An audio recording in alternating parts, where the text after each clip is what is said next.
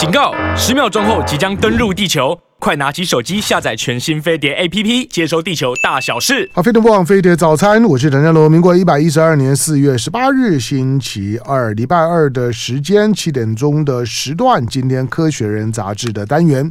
好，《科学人》杂志呢是二零二三年的奇迹哈，因为大家都包包括我个人都以为他二零二二年呢是他的最后一年，我是中文版了。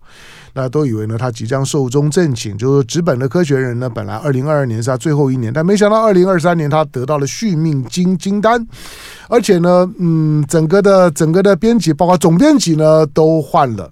那原来我的老朋友呢，李呃李佳维现在是荣誉的总编辑，但是呢换换上来的这个新任的这总编辑呢更喜欢。李李家维听了不要不要生生气，好，他叫孙维新。我上个月呢在访问孙孙维新的时候呢，我我很担心孙维新不太能够呢适应我这种哈拉的哈拉的风风风格哈，但是我必须诚实讲，孙维新上来了之后呢，嗯，如果你长时间是《科学人》杂志的订户读者，你大概会感觉到这两期的《科学人》杂志，从你拿到开始呢，它里面就有就封面就有玄机。上一期呢，《科学人》杂志呢，其实像一面镜子，就是基本上你拿起来就会看到你自己的样子，稍微有点扭扭曲，但是可以引导你去想象的外星人长长什么样子，但是跟你长得一定不一样。这一期的《科学人》杂志呢，哎，更妙了，我还以为呢是，你知道我拿到的时候，我还以为是还没有印好，你知道吗？对，因为因为以前都都是亮亮面的，所以我一直以为还没有印好，但没有想到这里面呢是有玄机的。来，先介绍呢我们的来宾。那从上个月开始呢，为大家导读呢《科学人》杂志的台大物理系及天文所的教授，也是《科学人》杂志的总编辑孙维新孙教授，欢迎。好，呃，香龙兄好，我们各位听众朋友大家好。好，哎，我我我哈哈来一件事情，就你接总编辑这一个多月的时时间嘛，对不对？嗯嗯。有什么心得？我觉得《科学人》杂志本身的编辑部就很坚强了，嗯，所以我只是去帮帮忙，提供点意见，嗯，然后针对国外来的文章呢，想得到一些国内的人脉，嗯。利用我们自己的人脉，就像李佳伟总编辑以前是一样的啊。用我们自己熟悉的人们呢，可以去做一些延伸性的，无论是导读或者是延伸。导读的话是国内的文章摆在前面，嗯你看完了国内文章以后有个基础概念，你再念国外来的文章就不会那么吃力。延伸呢，是你看完了国外的文章了以后，再告诉你说国内同样的领域发展出去，嗯会有什么样的类似性。我觉得这个很有意思啊，但是说老实话，我觉得《科学人》杂志在这一个浴火重生的过程中，它是由商业的集团接手的。嗯，大江生一，嗯，是很富有教育公益良心的一个集团，但它。不是真正做公益的，所以他还是要做商业。所以在这一点，我需要跟大家提一下，是说这里边是会出现商业广告的。嗯，但是你不能期待说《科学人》杂志，其实在远流那个时代也是一个商业杂志，只不过王荣文董事长怀抱的这个初衷就是要做一个教育公益的社会良心嘛，所以感觉上呢，觉得那是个公益杂志。所以这是为什么我们会希望说，原来支持《科学人》杂志的。老朋友们，即使你看到的现在的改变，嗯，无论是封面，像我们香龙兄挺喜欢上一期跟这一期的封面的啊，那像时尚杂志这个非常 glamoring 的这个这个 glamorous 的的封面，那有些人可能会觉得太时尚了，但是说老实话，他需要做改变。那也就是说，很多人希望老朋友支持这个科学人杂志，希望纸本不要死，不要离开我们，但是呢，他。保持原来的经营方式，在目前这个乐亭时代，嗯，其实是活不下去的。所以呢，你是期待它能够留存，但是呢，也能够接受它的改变。这是我们希望老朋友能够，呀。对，我想，我想大部分的科学人杂志的读者，大概大概不会去拒绝，就是说科学人杂志应该有商业广广告，这很合理。嗯，何况有很多的商业广告本身也很也很科学啊。嗯。就这商业广告里面，也不是平常的房地产啊、化化妆品啊等等，又不一样。它也是它也是针对科学杂志的特性而来的商业广广广告。有时候我看到，比如说望远镜啦等等啊，这这这些东西，这 OK，这些都 OK 啊。就是你你你如果喜欢读科学杂志的这些广告，应该也会能够提供你一些的你一些的商业消费的 in information。好，我说跟一般的商业广告不一样了。但在封面的部分来来讲。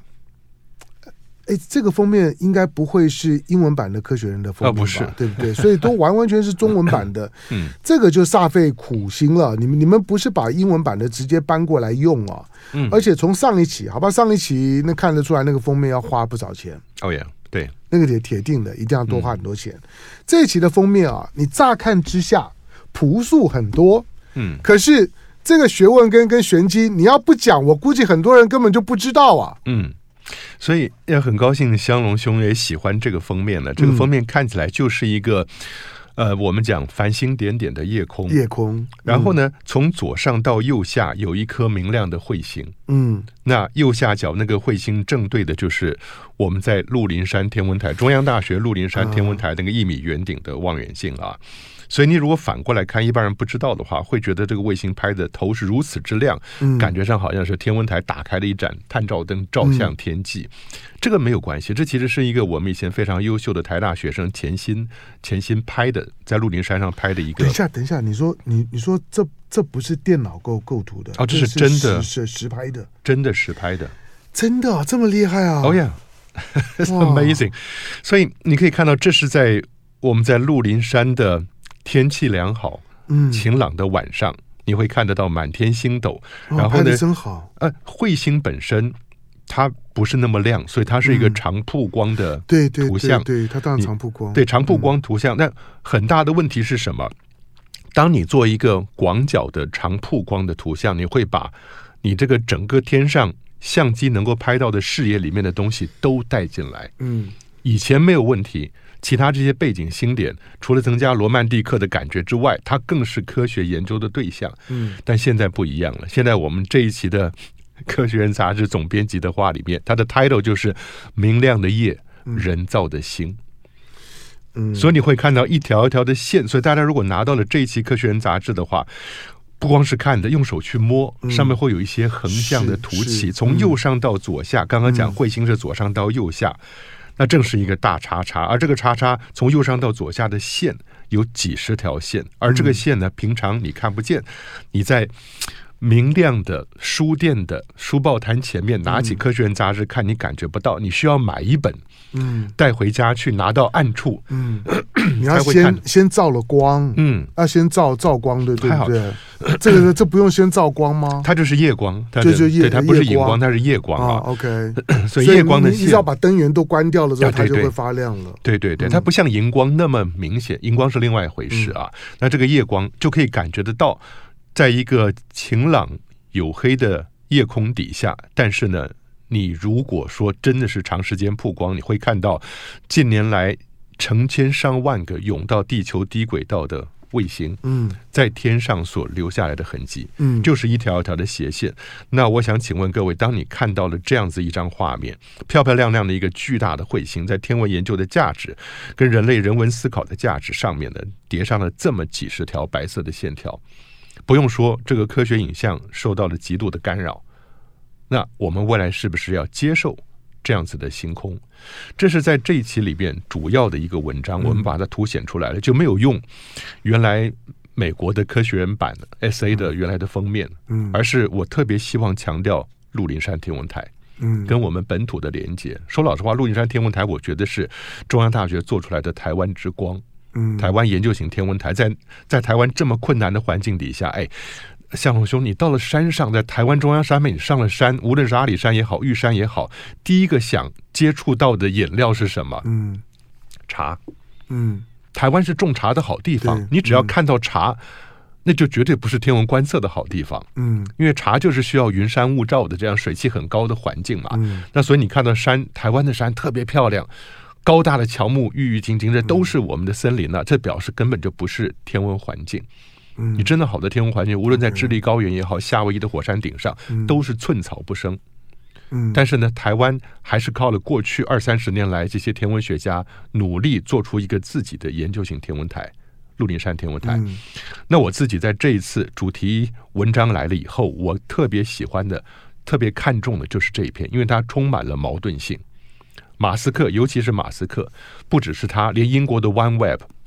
其他几个太空先进国家都大量的发射低轨道的小型通信卫星，希望在地球周遭建立起一个未来的五 G 到六 G 的通讯网络。嗯，那马斯克做的尤其是多。一开始他的那个 Starlink 星链卫星呢，第一期是一万两千颗，对，到现在已经上去了四千出头，但有一些坏掉了，所以 严格说起来是三千六百颗。第二期呢，一万两千颗远远不够，它要发展到四万两千颗，这第二期是另外加三万颗。我我我，你给个数字让大伙儿知道一下。二零一九年，我们的夜空低轨道的夜空，就是离地面几百公里之内的这样子的夜空呢，大概有三千三百个正在使用或者已经废弃除役的卫星。到了二零二二年三年之间，这个数字上升到六千三百个。嗯。其中马斯克的占了三千六，一半以上，而这个数字从各国、世界各国现在申请低轨道卫星执照的数量来看，几年之内它就会到十几万颗，一点都不夸张。十几万颗低轨道的卫星，整个密密麻麻把我们的地球给包起来了。哎，香龙兄，不要到十几万颗，当它达到了六万五千个这一个，嗯，这个阈值，这个临界值的时候。我们的听众朋友走到夜空底下，无论你是带着男朋友、女朋友、父母、妻子、小孩什么的，手拉着手，心连着心，想去欣赏美丽的夜空、星空。每十五个星点，你看到的其中有一个就是人造卫星。每十五个星点，对，就一个是人造卫星。对，对，我我开玩笑说，我在台大有一门课认识星空，我是不是另外开一门课叫认识卫星？免得你许愿许错对象。好，在我们现场的呢是孙维新，因为因为孙维新，我过去访问他访问你的时候呢，都都是跟天文议题有有关的。嗯，yeah, uh. 那大家听孙维新啊谈谈天文啊谈星空啊，都兴味盎然，而且抬头看见满天满天星斗，在高山上面呢看见银银河，已经尽可能把光害这件事情呢把它放一边，因为在都会区已经看不见这些都东西了。但是如果你到野外，你好歹你你会觉得你还能够看到一些很很原始的天文的画面，那些有一些的浪漫的的的想象，我们都觉得很多浪漫跟我们对这抬头看星星是有关的。好，不过因为低轨道卫卫星，第一个在商业上面似乎已经挡不住了。因为你看到台湾的股股市当中，低轨道卫星是这两年很夯的炒作题材。嗯，你知道很多的很多企业，很多的很多的电子业努力把自己呢在在商业联想上面跟低轨道卫星连连接在一起。第二个发射低轨道卫星，甚至我们我们的政政府部门也把它当当当做是未来呢重要的政策的一部分。大家都在这样做，技术的难度好像也不是太难突破。大家呢越来，你看现在要要发要发射呢自己的火箭的国家越来越越多了。可是进广告前，我问一下孙维新啊，就就这就这个封面来来讲，你看到的这些的线条是很密的，而且是很清楚的。嗯，你的意思是说，我们实际上面在做星空观测所看到那低轨道卫星的轨迹，就像是这么的明明显吗？呃。我们用肉眼去看，我们人的视觉暂留时间有限，嗯，我们可以看得到低轨道卫星。如果真的是香龙兄，你躺在草地之上，注意力不要多放在旁边的人身上，嗯、偶尔抬头看，看看夜空的时候，好，好，好，OK，然后，Yeah，once in a while，你就会看到一个暗暗的光点划过天空。我们的学生，我们的看得到看得到低轨道。哎，我跟你讲，这我在，它不是很小吗？呃，它是小，但它反光。小没有问题，反光才是关键。如果它的太阳能板，for example，我们讲哈勃望远镜，它是个低轨道，它不过就在四百公里左右的那个轨道上面啊。它的太阳能板如果角度恰恰当反射太阳光的话，那其实跟一等星是一样亮的。我在总编辑的话里边提到一件事情，嗯，就是一九九零年哈勃望远镜上去了，出了大问题，因为它的主镜出问题了嘛。九三年再发射一个太空梭上去，在发射现场我没去，但是另外一个朋友 Jeff Hester 去了，他是 NASA 非常重要的一个天文学家啊，跟那个哈勃望远镜的维修有很大关系，所以他们受邀在现场观察。他说清晨四点钟，当太空梭火箭喷出火焰来，然后冉冉升空了以后，因为低轨道卫星绕地球一圈是一个半小时九十分钟，嗯，他们就在那边观察。八十分钟之后，看到一个头上看到一个一等星，嗯，缓缓从空中划过，那是什么？哈勃望远镜。嗯，十分钟之后看到另外一颗亮星追过去，那就是刚刚发射的太空梭。嗯，所以这些东西在地面上都看得到的。我自己的经验，在一九九五年。就在北加州，我们 UC 加州大学的天文台，就看到一个亮点，瞬间出现在傍晚的天空三十五度角的方向，然后缓缓划过夜空。我特别强调，那不是自然的星，嗯，那个是美国的太空梭跟苏联前苏联的和平号太空站，难得美俄在空中结合、互相合作的那一次。所以大家如果看总编辑的话，会知道这个故事。但这些东西呢，我们地面都看得到。一般的望远镜，如果它是长焦我们就不讲专业术语了。长焦它的视野就比较小，看一个很小的地方，像哈勃望远镜不太容易受到影响。但如果你要拍摄大尺度的彗星，你要搜寻大尺度的夜空、大视野的夜空，看有什么小行星瞬间出现的天体天象的话，那你要长曝光的结果肯定完蛋。嗯，那这上面封面上做的这些斜的线条，其实是参考里面一篇文章，叶永轩老师，我们请中央大学的叶永轩院士。特别针对这个题目写篇文章，他用的是我们另外一个清华大学赖世平老师的学生陈文新，嗯，在鹿林山拍到的照片。我算了一下，他他去拍一个小小的彗星，不像钱星拍的彗星这么大，一个小小的彗星，从右上角到左下角的斜线，在他那个曝光的照片里面，总共有四十五条。那个卫星好可怜，所以。就天文观测的条件环境来讲，这个低轨道卫星在夜空中所留下来的星轨、留下来的轨迹，是一个无可磨灭的损伤。但是，就像香龙兄刚刚讲的，这个这个题目也有它另外一面。为什么人们要做？绝对有它对国计民生的好处。嗯，那其实我们待会儿可以聊聊这一方面。在我们现场的呢，孙维新，他台大物理系及天文所的教授，也是新任的《科学人》杂志的总编辑。好，因为这个这个主题有有很很很多面向可以讨论。当然，从个天文观测的角度来讲，哇，这么多的玩玩意，而且将来会越来越越越多。然后咻咻咻的以以非常密密密集的这个频率哦，会如果如果大家真的像孙维新一样，经常很浪漫的抬抬头看看星星的，你会不断的被干扰。你视力越好，你可能被干扰的越越越严重。第二个就是说，它真的没有替代方案吗？我们可以反反对吧？我们在过去甚至于甚至有一个有一个暗空计这这计划的组织，就希望呢能够能够能够尽可能的减少光光害，能够让我们跟自然的接接触啊，在星空的感觉更原始一点。第三个就是说，它没有安全问题嘛。就是说，这些的低轨道的卫星这么密集的，其实密集到某个阶段的时候，它就已经不只是视线遮蔽的问题了，而是太空的活活动会不会有更多的安全问题？好，这些的其实都都很大。今天大家在看着它提供你一些包括星链的便利的时候啊，你当然有很多很多很。很商业的或者很技术当中的乐观想象，可它的负面的效应啊，这个时候呢就必须要思考的。来进广告，回头之后继续请教孙维新。好，飞碟模仿飞碟早餐，我是谭家龙。好，这一期的《科学人》杂志呢，《星空杀手：低轨道低轨道卫星危及天文观测还有宇宙探索》，那个危及不只是视线上面的干扰，而是未来你太空探索的时候。你你能够想象，好像一张网，然后呢，在这包包包着地球在运运作。你任何的探索的飞行器，不管是出去或者是回来，或者在太空当中活动，其实大头它都存在着碰撞的风险吧。嗯，虽然那个 scale 可能可能我们是想的太太太夸张，那个几率可能不高，可那个风险就存在啊。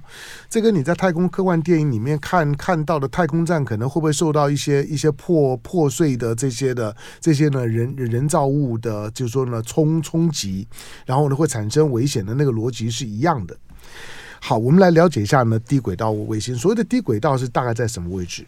呃，我们一般讲几百公里啦，但是有些人把它算两千公里，离地面两千公里之内都算是低轨道。嗯、OK，因为四百四百公里大概就是太空站的位我位置。啊，对对对对，太空站跟哈勃望远镜，嗯，差不多就在这个呀四百多公里，就卡门线的附近了。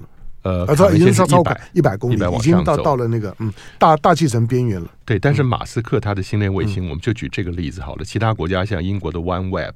一个网啊什么的，其他国家的也大概都在这附近，有些低，有些高，因为低跟高的速度不一样，越接近地面，它它的速度走得越快的啊。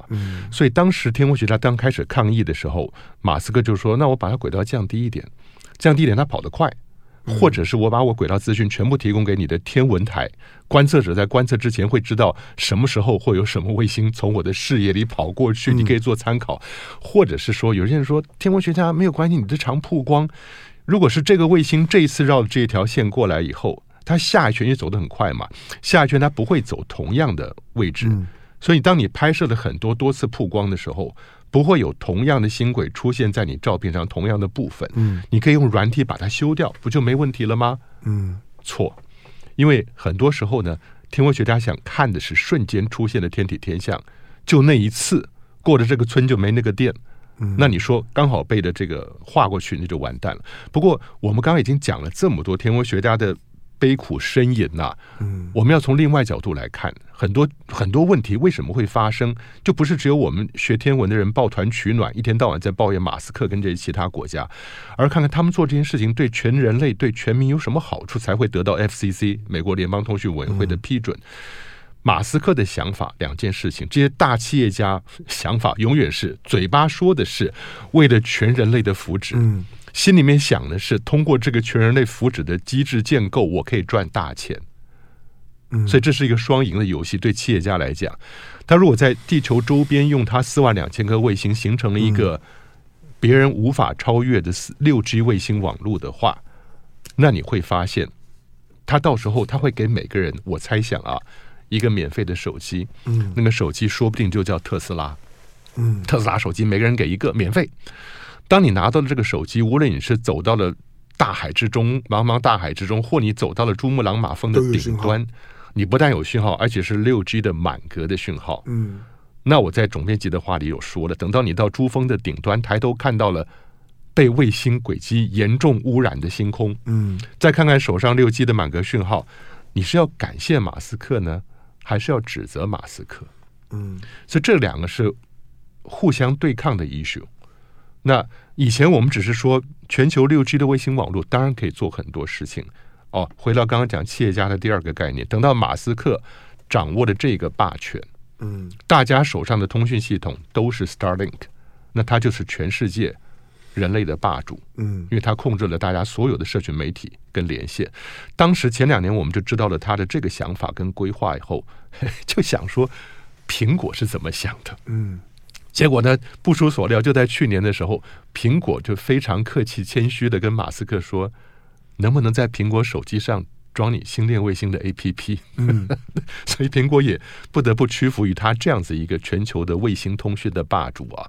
但我们以前觉得这些东西对天文学家来讲影响深刻啊。马斯克说：“我可以把它涂黑啊，把它轨道升上降低一点，什么东西让它变得比六等星来的暗。”嗯，六等星是。肉眼可见的最低的嘛，希腊人说的。但说老实话，你一个长期曝光的照片里面，你所看到的是十几、二十等的暗星都看得到。你把它从六等变七点七等，一点意义都没有。对。但是话说回来啊，我们老是这样抱怨，实际上呢，等到星链卫星其实已经开始运作了。有一点我们一直没有去碰触的是，星链卫星在乌克兰对乌克兰抵抗俄军的帮助，那个很明显。另外一个是什么？上周就是上个礼拜的新闻。那一对夫妇邀了朋友，坐了一艘帆船，在茫茫大海中航行，还在船上喝红酒、吃牛排的时候，瞬间这个船被鲸鱼撞沉了。嗯，横向来，哎，就像以前那个谁的刘刘们刘勇儿是他的那个那个文章吗？还是辛弃疾？万里长鲸从横处破，还真的是撞破了。那个船短短的三十分钟就沉掉了。但是这些人都是有经验的。海上的航行家就在那段时间里面整理了救生艇，东西搬上救生艇下去了以后，就看到哦，十五分钟那个船就沉了。可是呢，他们竟然能够连上星链卫星，用他们的手机求救，九小时就获救了。嗯，当然你说这是有钱人，可是呢，未来这些东西，有钱人搞出很多尖端科技来，未来都是会普及到一般人民的。嗯，以后你无论爬山也好，无论你到大海也好，你会发现全球无远弗届的这样子的网络。涵盖，尤其是对第三世界低度开发的国家，我相信呢，产生的社会效应是很大的。所以当我们知道这个，台湾目前也在做，工研院也有一个一个团队叫做呃 TEDIOSA，嗯，听起来像意大利啊、哦，可是那个 TEDIOSA 那个 Leo L E O 就是 Low Earth Orbit。低轨道，SA 就是 Satellite Alliance 卫星结盟，所以台湾也在发展这些东西。这是为什么？本来我很希望这期杂志不是只有天文学家在那边大叹苦水，而能够找到一些从经济的角度、星空的经济来谈一下，但是并没有明显的反面的意见啊，就是怎么样支持这个低轨道卫星啊？所以我觉得这是很值得讨论的东西。对它的它的商业的商业机机制已经形成了，而且在在整个整个通讯系统的竞争上面，在过过去几年，你看到美国在打压华为，因为它在五五 G 当中是领先的，嗯。那大陆从从二 G、三 G、四四 G，现在勉强我们还用四四 G，三三 G 几乎已经都都是备用，而且大概都都淘汰了，二 G 已经完完全没有了。那先进的到五 G，五 G 现在正在一个快速的市场化跟成熟化的过程，但是呢，六 G 已经在在准备了。之前我们大概我也讲过了，这六六 G 六六 G 的信号大概就是从从从太空来了。但从太空来了之后呢，从通讯的角度来很好啊，就像你刚刚讲的那个覆盖啊、精准度定位。Starlink 它最厉害的就是定位啊，那这个定位不管是在战战争当当中的飞弹的导引也也好，或者就是锁锁定对手的目标物也好，当然很有帮助。可是，在生活当中来讲，在通讯上面也有很大的帮助。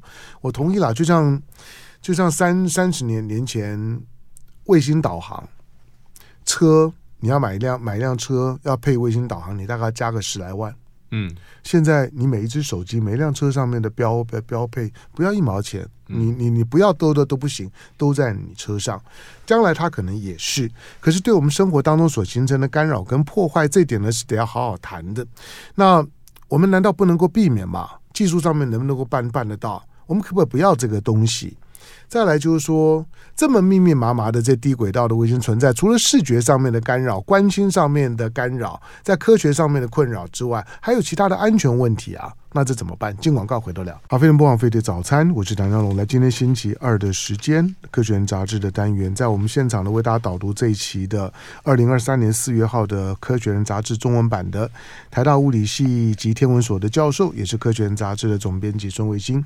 当然，科学人里呃每一期里面的里面的就是说呢，主题的文章很多哦。那今天因为说这是孙维新这方面的专家，所以我们今天呢就特别谈的低轨卫星，因为它是很夯的，而且在发展中的课题，嗯，而且不只是很夯，发展中，我从一般人角度来讲，会觉得，嗯，这个这个对对人人类是好的，可是。长，如果你看得更远一点，那那那就未必了哈。就是说呢，有有有一害，有有一利，可能有一害。但是这期的《科学人》杂志里面呢，还包括了比如说长长新冠的问题，还包括了神经科学里面谈到了，就是说当做梦成为脑部病灶的这问题，还有人类学与亡灵对要对话的这种的，嗯，在人类学许多的许多的，就是说原原始部落里面，大概都有这种的仪仪式。或者这种表现出某种跟自己的祖灵对话的能力，这个是部落形成的重要的条件。好，至于呢，其他的还有很很多很很棒的主题啊，大家自己找来看。那今天我我我继续呢，跟跟孙伟新孙教授呢聊聊这件事儿，因为台湾也在发展自己的太空产业。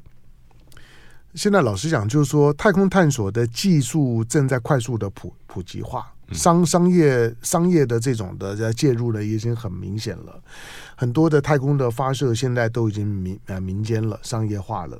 所以未来呢，在太空当中的管理，嗯，秩序，它其实是个大课题。嗯，好，那对你来讲，因为你你你做你做天文研究，做天文观观测，我我觉得你关注的是科学的这个面向。那我们先看，就刚刚讲的，就是说现在以。以马斯克的就 Starlink 为为主的这这这种的低低低轨卫卫星，那那有什么比较两全其美的处理方式吗？有有可能吗？他呃，那向老兄，我们是这样子啊，我我为什么会搞成这样子？从天文学家角度看，the mass 乱七八糟，嗯、就因为各国都要建立自己的通讯系统，对，没有谁不想受制于人嘛，对，exactly，、嗯、这就跟当年 GPS 是同样的概念，没错，怕死了。对，美国的 GPS 很厉害，所以欧洲即使连美国的最坚实的盟邦欧洲都搞自己的 Galileo 伽利略系统，对，更不用说中国大陆搞自己的北斗系统。那这是 GPS 的概念。那到了通讯卫星呢？这些国家也都有哦。GPS，俄国还有它的 GLONASS，所以每个国家有自己的东西啊。这是为什么？同样的事情在天空中，每个国家都要做一套出来，那就代表什么？全球化已死。嗯。因为没有办法依赖别的国家，这是另外一件值得讨论的事情。但是呢，当马斯克带着他那一贯漫不经心、邪虐的笑容，嗯，看着天文学家的苦苦要求，说我可以把卫星涂黑，或者是把卫星的轨道降低，让它的速度变得更快，或者提供给你他们什么时候通过的资讯，其实没有太大的用处。尤其是明年在在智利会有一个新的天文台，嗯。八点五米、八点四米到八点五米的镜面，叫鲁宾 （Vera Rubin），纪念一个女科学家的鲁宾天文台。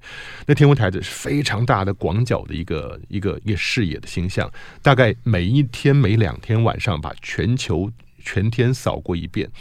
那原来的科学家在太空中寄望于韦伯望远镜、哈勃望远镜，在地面上其实是寄望于鲁宾天文台，可以扫到全天的所有的瞬间出现、瞬间消失的重要天体天象。但目前的这个低轨道卫星对鲁宾天文台是非常严重的破坏。嗯，但是话说回来，刚刚江老兄也提到了低轨道是干扰的意思。干扰，对这些卫星呢，就拿马斯克的星链卫星来讲，当它的第二批 V two 前面一万两千颗是 V one，后面的三万颗是 V two，但它的星舰巨大的 Starship 星舰火箭还没有好，它只能用猎鹰九号小型的火箭去发射 V two，可是原来做的 V two 卫星。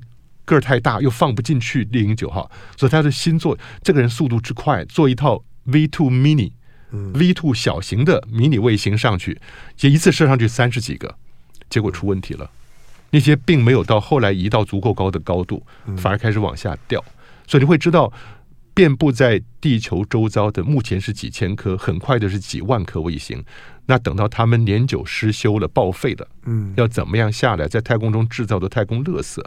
对我们未来使用太空这个环境，你真的你的下一代、你的下下一代想要出门，都是很困难的一件事情。我常常讲，太空时代近在眼前，right around the corner，就在眼前了。但是呢，我们这一代应该会看到太空时代的出现。像我们教的学生、高中生、大学生，他们会有百分之五十的生命在太空时代里头。他们的下一代百分之百，他们的下一代进出太空，就像我们今天赶捷运、搭地铁是一个概念的。嗯，很简单，但是你可以想到满天遍布的高速飞行的太空碎片，那是多大的危险？更不用说马斯克曾经把他的红色跑车送到地球轨道上，一个完整的跑车上面坐个假人的。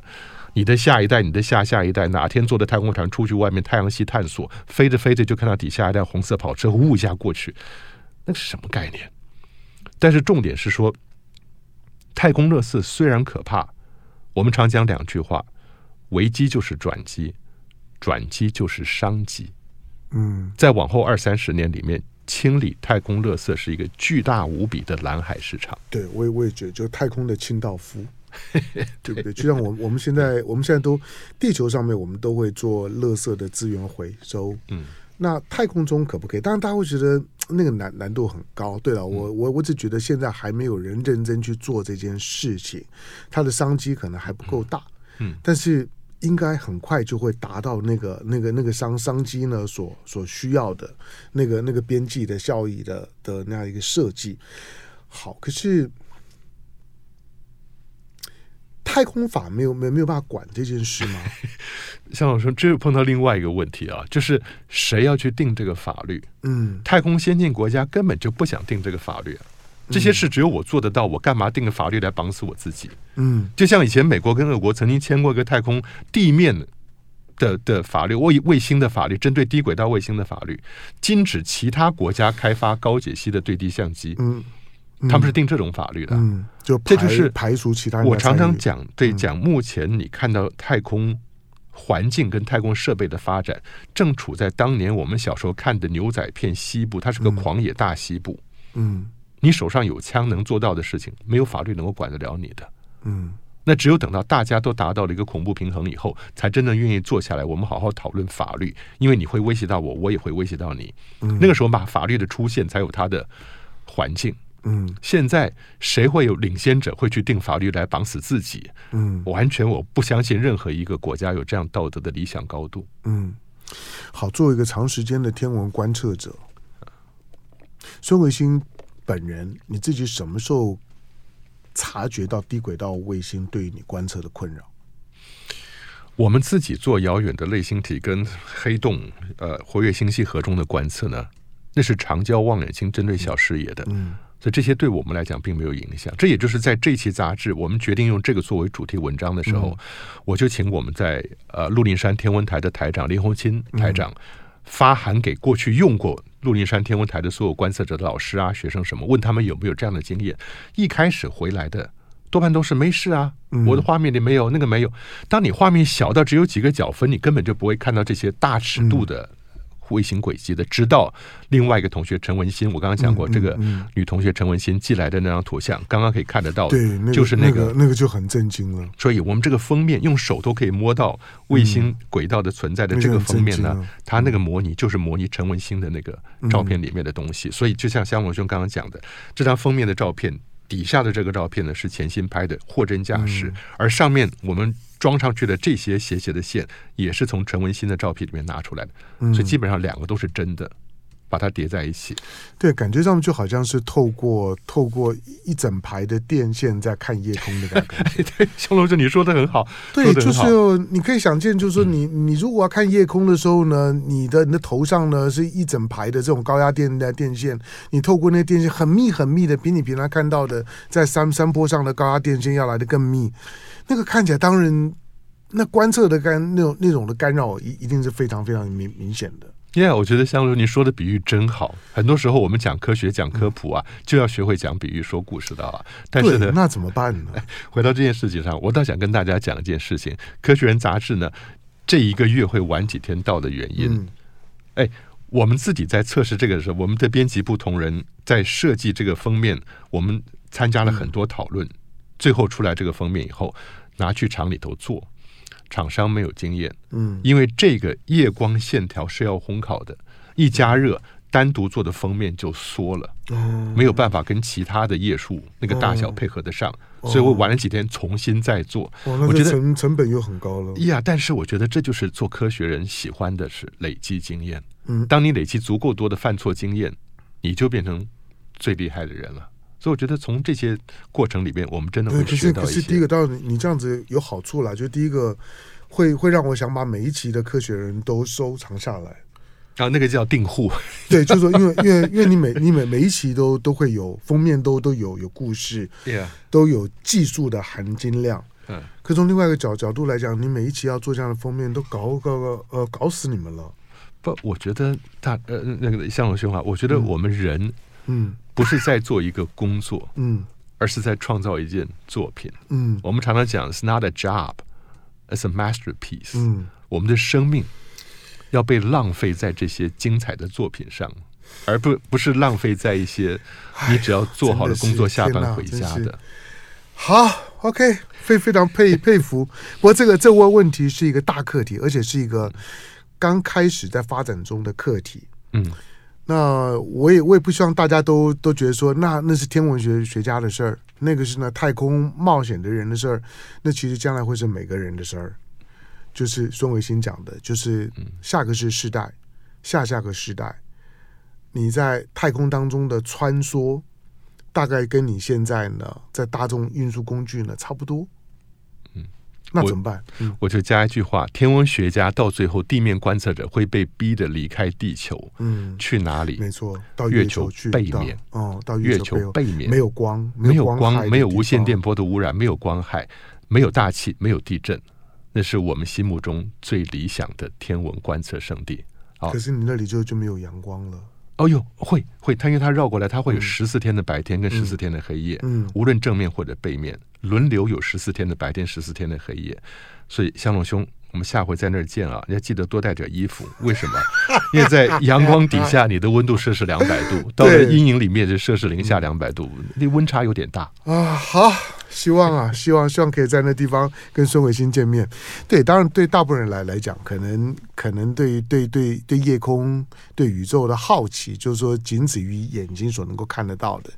但是未来，我为什么会跟孩子讲？虽然我不懂。可是我总是跟孩子讲，就是说，天文知识现在的知识都必须是你们这个时代的常识，不能再用知识的角度，以为那个是天文学家，以为那个是很高端的知识领域工作者才需要懂的。不，对你们来来讲，将来认识这些东西，就应该认认识呢。你在卫星导航上面的几条马路一样，你必须要具备这种的能力，它会常识化、普遍化。